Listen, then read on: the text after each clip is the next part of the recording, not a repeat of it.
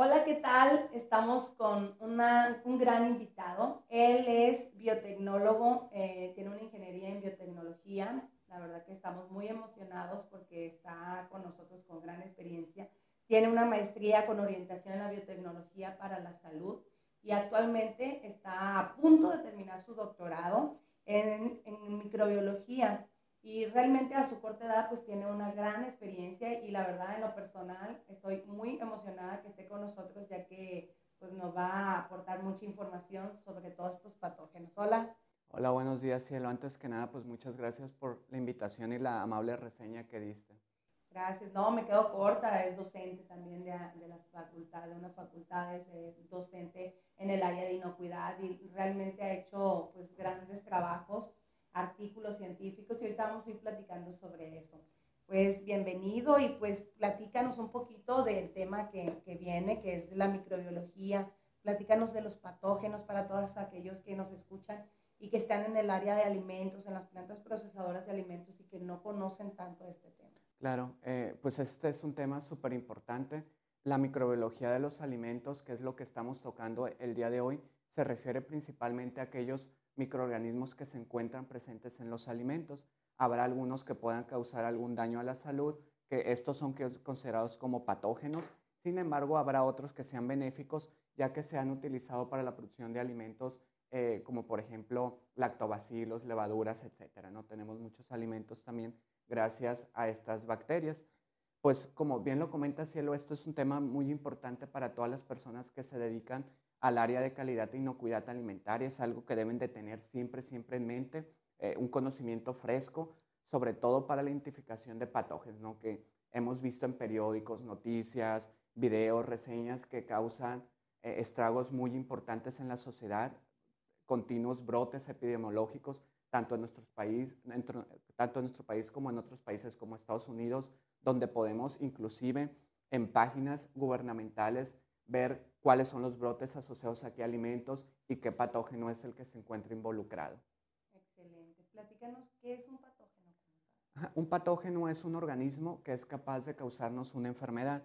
Este organismo no solamente es una, es una bacteria, generalmente asociamos a todos los patógenos como bacterias, sin embargo puede haber o pueden existir otros agentes etiológicos como un virus, un protozoario, un hongo, aunque generalmente los principales patógenos que se encuentran en la industria alimentaria son bacterias y virus principalmente, ¿no? aunque dependiendo de la matriz alimentaria también podremos tener algunos protozoarios o inclusive algunos hongos, pero esto va a depender ya del giro de la empresa, por supuesto.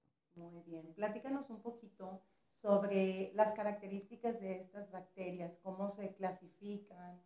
Claro, eh, la clasificación de las bacterias, como bien sabes, pues ha sido un, un tema que se ha venido cambiando a través del tiempo gracias a las nuevas tecnologías que existen, ¿no? que ahora nos, eh, nos han permitido acercarnos más a la bacteria y determinar más específicamente qué características presenta y poder hacer una discriminación un poquito más selectiva. Tradicionalmente las bacterias se han clasificado de acuerdo a su morfología, ¿no? si son cocos, si son eh, lactobacilos, espiroquetas, etcétera. Posteriormente se han clasificado también de acuerdo a la tinción, si son gram positivas, gram negativas. También tenemos otra, otra forma de clasificarlos de acuerdo a su tipo de nutrición, si son autótrofas, heterótrofas o bien a los requerimientos de oxígeno, que si son aerobias, anaerobias facultativos, etcétera. Y todo esto pues va a depender de las características eh, físicas, químicas y biológicas de la bacteria. Entonces, eh, principalmente en la industria se utiliza por tinción y se utiliza también por la cuestión del requerimiento de oxígeno para poderlas clasificar. Ok, muy bien. Ahorita mencionabas algo muy importante, aquellas bacterias que requieren y otras que no requieren oxígeno para proliferarse. Y creo que es un área de oportunidad para el área de alimentos, con a todos los que nos dedicamos a esto, conocer cuáles son las condiciones para el crecimiento de estas bacterias. Exacto. Realmente las bacterias son unos microorganismos muy sorprendentes. A mí me tienen durante pues, este periodo que me he dedicado a esta parte de mi formación, las bacterias me tienen maravillado. ¿Por qué? Porque es un ser invisible a nuestros ojos que hace poco fueron descubiertos gracias al microscopio y a pesar de ser unos seres tan diminutos, es sorprendente la cantidad de cosas que estas bacterias pueden hacer. Tienen características como, por ejemplo, de adaptación, de historia evolutiva, muchas cosas muy padres que dudaríamos que una bacteria fuera capaz de hacer, ¿no? Entonces, ¿a qué traigo a colación? Pues porque las bacterias, como bien lo comenta Cielo, conocer las características de crecimiento, pues representa un paso muy importante para poder identificarlas y también controlarlas, erradicarlas de nuestros alimentos, ¿no? Entonces, las bacterias presentan rangos de crecimiento muy amplios, que rondan, por ejemplo, desde temperaturas desde 3 grados centígrados, perdón, desde, sí, inclusive a veces hasta 0 grados centígrados hasta 40, 50 grados. O sea, el rango es muy amplio. Igual en pH, hay bacterias que pueden sobrevivir desde el, desde el 1 hasta el 11. Por eso podemos encontrar a todos estos patógenos en diferentes productos, desde tomate, cebolla, cárnicos, eh, eh, frutas, etc. Exacto. Recordemos algo muy importante, como las bacterias tienen un eh, rango muy amplio de crecimiento cuando, en cuanto a las condiciones que necesita, los alimentos eh, tienen características muy importantes. Un alimento, vamos a, pensar ahorita en un trozo de carne, pues tiene una humedad, tiene fuente de carbono, tiene una temperatura. Entonces, en otras palabras, este alimento, este trozo de carne, pues representa un ambiente importante y adecuado para cualquier bacteria para que pueda crecer. Entonces ahí está la importancia de las buenas prácticas en la producción de alimentos, eh, apegarnos a las normas, aplicar los procedimientos eh, convencionales de higiene, etcétera, ¿no? ¿Por qué? Porque estos microorganismos pueden crecer en cualquier matriz porque los alimentos presentan características adecuadas para el crecimiento de estas bacterias. Okay. Hablando de salmonela, ya que es una de las cinco principales enfermedades transmitidas por los alimentos, platícame, ¿cuántos serotipos podemos encontrar? Dentro de la taxonomía de salmonela, el género se llama eh, salmonela, la especie es entérica. Dentro de esta especie, que es salmonela entérica, subespecie entérica, se agrupan más de 2.500 serotipos. Entonces, son una gran cantidad de, de serotipos y de salmonelas que podemos tener cuando hablamos de serotipos hablamos como si fueran primos hermanos. Es correcto, cuando estamos hablando de un serotipo nos referimos a bacterias que tienen características muy similares entre unas y otras, pero que tienen características también muy particulares. ¿Cuáles pueden ser esas características particulares? Por ejemplo, eh, algún antígeno, alguna toxina, algún gen o inclusive su predilección por cierto hospedero. Eso es algo muy importante también. Me ha tocado que en, ciertos muestreos que hemos mandado a hacer ha salido positivo, por, aunque la bacteria está muerta, sale positivo por, la, por los residuos de material genético que pueda encontrarse, ¿verdad? Sí, ah, puede ser. En ese caso quede positivo, no porque esté viable, sino porque ya haya quedado muerto dependiendo de las técnicas que estemos utilizando para la detección. Correcto. Y va a depender de la sensibilidad que tenga la técnica, obviamente, ¿no? ¿Qué tecnologías estamos encontrando actualmente para el análisis de los patógenos en los alimentos? Antes de, contestar esta pregunta muy interesante, me gustaría hacer una especie de recuento para todas las personas que a lo mejor no están familiarizadas con las técnicas principales que se utilizan para la identificación de patógenos. Existen, bueno, tradicionalmente o históricamente, eh, ha habido eh, pruebas serológicas que se basan en reacciones con anticuerpos para detectar microorganismos pruebas bioquímicas que se basan en las cualidades metabólicas de, los, de las bacterias. También tenemos microbiológicas, donde utilizamos medios de cultivos específicos que nos permiten ya sea el crecimiento selectivo o diferencial de una bacteria. Y de esta forma nosotros podemos determinar el agente etiológico y ver si está presente o no en el alimento. Actualmente las técnicas que más se emplean, eh, que son más precisas también, son aquellas moleculares que se basan en, el análisis del ADN de las bacterias. Dentro de las técnicas convencionales, por así decirlo, es la PCR, que muchos ya estaremos muy familiarizados ahora con esta pandemia, que hay una prueba específica para detectar si tenemos el virus que se llama PCR, ¿no? Que consiste en detectar un pequeño fragmento del ADN. Pues lo mismo ocurre con las bacterias. Dentro de estas técnicas moleculares, ahora recientemente, gracias al desarrollo tecnológico, hay una nueva ola de, o una tendencia a que la mayoría de personas, científicos, eh, comunidades internacionales, ha estado utilizando un proceso denominado secuenciación.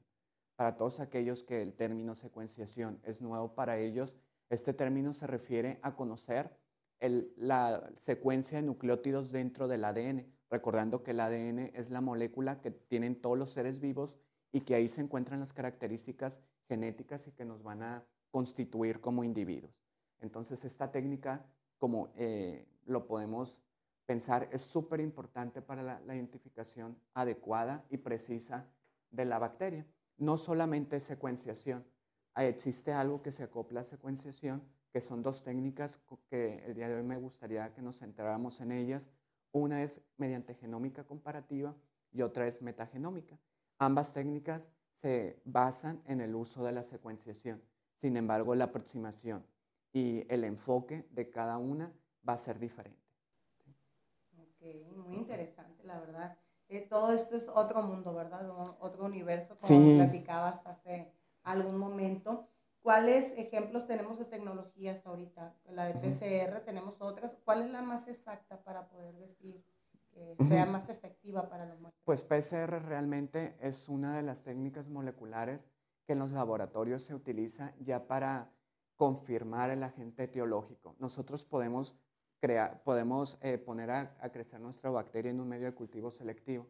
Sin embargo, hasta ese momento la bacteria se dice que es presuntiva, porque todavía no estamos al 100% seguros que se trate de ese agente etiológico que a nosotros nos interesa. También podemos hacer pruebas bioquímicas, sin embargo, sigue siendo un agente presuntivo, una bacteria presuntiva. Hasta que yo no hago una técnica molecular, PCR en este caso, no puedo decir que se trata de este microorganismo. Como ah, me ha tocado en ocasiones que mandamos a hacer muestreos y nos dice que fue un, falso positivo.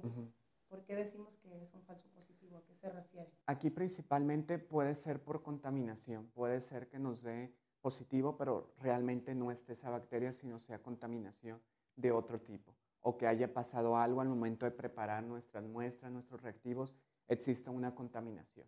Hay un protocolo de muestreo, ¿verdad? Donde la persona encargada de, este, de estos pasos pues debe cumplir con la, con la vestimenta, su bata, Correcto. La utilización de todas las herramientas. Rótulos, bolsitas Ziploc, hielera para transportar, aunque creamos que, ah, no, pues mi laboratorio puede estar a tres cuadras, pues me voy caminando. No puede ser así, tenemos que tener asepsia, higiene en cada una de las etapas porque es sumamente delicado. Cuidar la cadena de frío, ¿verdad? Exactamente. Cuidar que el alimento no se estropee y que esto genere la aparición de otros patógenos que no necesariamente estaban en nuestra muestra inicial. O que nosotros contaminemos también con nuestras manos, nuestra saliva, también eso es algo muy importante. Okay. ¿A qué se refiere un programa de reducción de patógenos? un programa de reducción de patógenos va a estar encaminado a, como su nombre lo indica, disminuir la carga que de de, patógenos que puedan estar presentes en los alimentos. ¿no? Para ello se han utilizado diferentes estrategias. Ahora las que les me gustaría compartir con ustedes son estas dos técnicas un poco más innovadoras, modernas, que realmente si nosotros hemos tenido oportunidad de aventarnos un clavado a un artículo científico o alguna conferencia internacional o ver eh, páginas gubernamentales de países como Estados Unidos, el Reino Unido, inclusive India, podemos ver que estas nuevas técnicas, es decir, tanto secuenciación mediante genómica comparativa como metagenómica, son las que se están utilizando principalmente para eso que tú comentas, ¿no? para planes de reducción de patógenos, aunado a las técnicas tradicionales que cualquier persona en la industria realiza para disminuir la carga y asegurarnos que ese alimento pues no contenga ningún microorganismo patógeno que suponga un riesgo para la población. Así es. Ah, mencionas algo muy importante. Hay un prerequisito que es la trazabilidad. Correcto. Cuando nosotros enviamos un producto, un lote a otra parte, le podemos dar seguimiento y poder saber si realmente ese producto que nosotros estamos enviando es un producto contaminado. Estas tecnologías, ¿qué nos permite saber con, con este prerequisito? Sí, qué bueno que lo comentas, Cielo. realmente la secuenciación y la genómica comparativa nos brinda una de las ventajas es que podemos llevar a cabo la trazabilidad. Trazabilidad se refiere a todo el procedimiento que nosotros hacemos para seguir o para encontrar la fuente de contaminación. Inclusive eh, ya podemos saber, vamos a poner un caso hipotético, vamos a suponer, no vamos a poner nombre de eh, México u otro país, vamos a poner el país A y el país B para ejemplificarlo. Vamos a suponer que el país A manda eh, hortalizas al país B. Entonces, cuando llega al país B, detectan que existe contaminación. Ahora, con esta técnica moderna podemos llevar a cabo la secuenciación y la genómica comparativa. ¿Qué ventaja me ofrece a mí este tipo de técnica entre este ejemplo que estoy dando? La ventaja es que si el país B detecta contaminación, puede ver si realmente la contaminación es a causa del país A o bien es contaminación que ellos, por los sistemas deficientes eh, de operación o de manipulación de alimentos, de cadenas de frío, son responsables. ¿sí? Inclusive lo vamos a llamar como que existe un catálogo de bacterias que nosotros podemos tomar esta bacteria que es la contaminación y la comparo, por eso se llama genómica comparativa, porque lo comparo con otros genomas de las bacterias existentes. Y si veo, por ejemplo, ah, esta bacteria la comparé y se parece a la del país A, pues muy probablemente la contaminación ya venía del país A. Entonces, esa, esas bondades nos ayuda este tipo de técnicas para llevar a cabo la trazabilidad y detectar que el foco de contaminación si realmente fue del país A y no de los operadores o inclusive puede darse el caso contrario que esa contaminación no venga del país A y también sea de los propios operadores que hacen eh, pues el proceso de, las muestras o recepción de, las hortalizas. Qué interesante, cuando tú mencionas que con estas técnicas podemos avalar que realmente esta contaminación es de, de mi planta o no lo es, pues es un arma de doble filo, ¿no? Donde Exacto. realmente podemos ah, eh, nosotros justificar es que este producto no se contaminó en mi planta, por lo tanto, eh, aquí están los resultados, ¿no? Con este métodos de muestreo. Y aquí lo importante es que todas las plantas de alimentos que realmente tengan estandarizados sus procesos para poder garantizar esta parte y estar seguros, aparte añadiéndole este muestreo como tal. Exacto. Muy bien, Roberto. Platícanos qué patógenos pueden estar presentes en los alimentos. Bueno, patógenos de acuerdo a las entidades eh, o autoridades sanitarias a nivel mundial, como lo es la USDA, la FDA en Estados Unidos o EPSA en la comunidad europea. Dentro de los principales patógenos se encuentra Campylobacter, se encuentra Salmonella, E. coli, eh, se encuentra Staphylococcus, Clostridium, eh, también algunos virus de carácter entérico. Estos son los principales patógenos. Inclusive algunos protozoarios como Yardia, eh, sí, Yardia, y también eh, no, Yardia principalmente, sí. Cryptosporidium ah, también. ¿Qué le puede provocar al consumidor? Generalmente los cuadros van o tienen que ver con cuestiones gástricas todo lo que tiene que ver con fiebre, temperatura, dolor abdominal, vómito, dolor de cabeza, son las principales sintomatologías que se comparten entre los diferentes patógenos. Ah, muy interesante. Escuché que acabas de llegar de Londres, tienes algunos meses, un tiempo que acabas de ir. Platícanos cuál fue el proyecto que hiciste. Bueno, en Londres estuve trabajando en tres proyectos diferentes. El primero de ellos lo trabajé en colaboración con la Universidad Autónoma de Barcelona, Ahí estuvimos enfocados en, mediante estas tecnologías en identificar algunos plásmidos en E. coli. Plásmido se refiere a una porción extra de ADN que puede tener una bacteria. Esto es algo, un arma de doble filo, porque en este plásmido puede haber genes de virulencia, es decir, que si esa coli, E. coli llega a nosotros a través de un alimento, nos puede causar un daño a la salud todavía más grave. O inclusive puede tener genes de resistencia a antibióticos, que ahora también es un término muy común eh, en la población, por el abuso de estos antibióticos, las bacterias empiezan a ser resistentes. Entonces, el objetivo de dicho proyecto fue analizar qué era lo que existía en esa región o en ese plásmido. Y encontramos muchos genes para, de resistencia para antibióticos como la colistina, que es uno de los más utilizados en granjas avícolas en ese país. ¿no? Entonces, fíjense, eh, aquí deja ver que el abuso de los antibióticos por parte de las granjas pues tiene repercusiones a la salud que nosotros tal vez no somos conscientes. La bacteria se hace súper resistente y bueno, si llega al humano, al, recetarnos antibióticos, pues muchas veces no nos van a hacer efecto, ¿no? Y esto pues tiene repercusiones muy graves a la salud. Este fue uno de los proyectos con E. coli. El otro proyecto fue algo más sencillo, fue una caracterización de un patógeno que se llama vibrio, que generalmente se encuentra presente en moluscos o organismos acuáticos. Y bueno, lo que hicimos aquí es a través de una genómica comparativa caracterizar eh, su genoma. Algo que no había mencionado y que me gustaría compartir contigo y con la audiencia es que e, el uso de, de genómica comparativa y metagenómica no solamente nos posibilita a identificar el agente etiológico, también nos ayuda a identificar genes de resistencia, virulencia o inclusive de adaptación. Entonces la aplicación de estas técnicas no solamente se queda en identificar, sino va más allá de y aporta conocimiento importante para conocer un poco más del comportamiento, biología e historia evolutiva de las bacterias. Y bueno, bajo este contexto, eso fue lo que hicimos con Vibrio, caracterizar qué era, qué tenía en su genoma, a qué antibióticos presenta resistencia, si tenían, por ejemplo, algunos virus fueron paremolíticos porque encontramos las toxinas características de este agente y eso hicimos principalmente, ¿no? Como un perfil genético, ver qué tiene. Algo sencillo.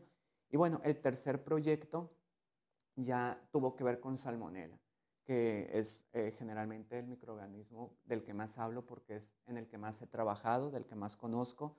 Y bueno, eh, aquí lo que estuvimos enfocados es en determinar algunas características genéticas y trabajar algo muy padre que se llama filogeografía. Antes, lo, que mencionábamos al inicio de este podcast era que eh, las técnicas convencionales no nos aportan información sobre la historia evolutiva ni sobre el comportamiento de este patógeno. Ahora, con el uso de estas técnicas más modernas, podemos conocer cómo es que se ha comportado Salmonella. ¿De dónde viene realmente? ¿Viene de Europa? ¿Era un organismo nativo y aquí? ¿Qué inserciones o qué cambios ha tenido? Ah, pues cuando eh, de Europa migró, por, poner un ejemplo hipotético, a las Américas, pues eh, ya traía a lo mejor un plásmido con resistencia a esto. Entonces, podemos elucidar cuál es el mecanismo y el papel que juega también el hombre, los fenómenos antropogénicos en, en, este intercambio. No va a ser cultural, pero sí de microorganismos, ¿verdad? Por eso la importancia cuando vamos a, traer producto de otro país o nosotros vamos a enviar producto, vamos a exportar productos, que realmente estemos seguros de la calidad y de la inocuidad de estos productos como tal, porque eh, los patógenos que puedan estar presentes aquí con nosotros en México, pues obviamente va a tener consecuencias en otro país. Exacto. No tener esta adaptación y la, o haber una mutación o algo, no sé. Claro, sí. Ahora pensamos, y bueno, ya queda muy patente el ejemplo con las eh, emergencias sanitarias que estamos viviendo. Cuando recién se detectó este virus allá en una provincia de China, pues lo veíamos tan lejos, tan irreal, tan poco accesible a nosotros, pero se nos olvida que vivimos en un mundo globalizado, donde tenemos acceso a cualquier información y también a cualquier lugar y podemos estar en contacto con personas que vienen de muchas partes. Entonces, en muy poco tiempo, en meses, ya este virus se encontraba en diferentes países, ¿no? Y es tanta la mutación que puede tener que nos estamos enfrentando a diferentes variantes, ¿no? Actualmente, y que bueno, ahorita pues existe un repunte y es súper importante atender las medidas de higiene y seguir con estos protocolos, ¿no? De vigilancia epidemiológica. Muy interesante, muchas gracias Roberto. Platícame eh, ya por último, ¿qué, ¿qué les aconsejas o qué información les darías a las personas, a todos aquellos profesionistas que estamos en el área de alimentos, en el área de inocuidad, que no conocemos tanto de estos temas y la importancia de ellos? Exacto. Algo muy importante que yo creo que no podemos lavarnos las manos ninguna persona que se dedica a la manipulación de alimentos es el yo no sé. Actualmente vivimos en un mundo donde tenemos acceso a la información en un tronido de dedos no hay absolutamente nada que yo le pregunte al celular y no me responda. Y me lo responde en cientos de idiomas. Entonces yo creo que actualmente no está justificado el no sé. Lo que yo les aconsejo a las personas es que se sigan preparando. Todos los días sale nueva información acerca de los diferentes patógenos, acerca de nuevas estrategias eh, para preservación de alimentos, para manipularlos. Entonces algo muy importante es mantenernos actualizados a través de cursos como por ejemplo los que da tu consultoría, que son cursos eh, ya actualizados, aterrizados y que responden todas las dudas que posiblemente podrían tener una persona que se dedica a la manipulación de los alimentos. Eso es muy importante, actualizarnos, siempre, siempre. Ok, y por último, a tu corta edad, pero a tu larga experiencia, platícame, ¿qué, a qué, ¿qué es lo que más te ha sorprendido en el mundo de las bacterias, de lo que tú estás estudiando? Lo más sorprendente para mí es pensar que algo que ni siquiera somos capaces de ver y que está vivo pueda llevar a cabo tantos procesos como enfermarnos, por ejemplo. Como algo que ni siquiera vemos es capaz de causar una enfermedad y nos sentimos muy mal, nos duele la cabeza, nos da vómito, diarrea. Entonces, como algo tan pequeño está diseñado, tiene tantas características que inclusive lo hace resistente o la misma bacteria va evolucionando, va mutando, va adquiriendo genes que le permiten hacerle frente y sobrevivir, ¿no? Entonces, en este tipo de situaciones me queda muy claro que la vida, pues, quiere vida, quiere seguir viviendo, quiere, eh, pues, preservar su especie y lo veo muy claramente a través de las bacterias también. Eso es algo que la verdad me ha maravillado mucho y que de hecho es algo que me apasiona mucho cuando lo comparto con mis estudiantes, ¿no? Cómo este mundo invisible tiene tantas cosas por descubrir o queda tanto por conocer que está muy padre entrar a ese mundo, ¿no? Tanto de la parte de patógenos como de la parte de bacterias ambientales, ¿no? Que, son, que desempeñan alguna característica muy importante o un rol importante. A tu experiencia, ¿Cuánto crees que es lo que conocemos de estas bacterias? En el caso de salmonella, ¿qué porcentaje? A pesar de que tanto E. coli como salmonella son los caballitos de guerra, les decimos, porque es lo que siempre se utiliza para la investigación, por ser los más conocidos, aún creo que sí falta eh, por descubrir. Hay mucha información que pues no tenemos eh, al 100% elucidada, como por ejemplo historias evolutivas, cómo se ha comportado salmonella, cuáles son los mecanismos, sí están enumerados algunos mecanismos, por ejemplo, de transferencia horizontal, pero todavía falta mucha información para comprender y llegar a entender cuál es realmente la biología de estos microorganismos. Entonces, sí se conoce las cuestiones básicas, pero falta profundizar y bueno, esto ha estado también ligado a la cuestión tecnológica y la disponibilidad de las herramientas que tenemos en su momento, ¿no? conforme vaya pasando el tiempo, evolucione la tecnología, pues va a estar a nuestra disposición estrategias, herramientas que sean más sensibles en esta detección y podamos descubrir nuevas cosas, ¿no? Que pues hasta este momento aparecen ocultas o poco elucidadas. Así es. Pues muchas gracias Roberto por esta sesión que tuvimos. Esperemos tenerte nuevamente con gracias, claro. temas y pues nos despedimos. Pasen bonita tarde. Hasta luego. gracias.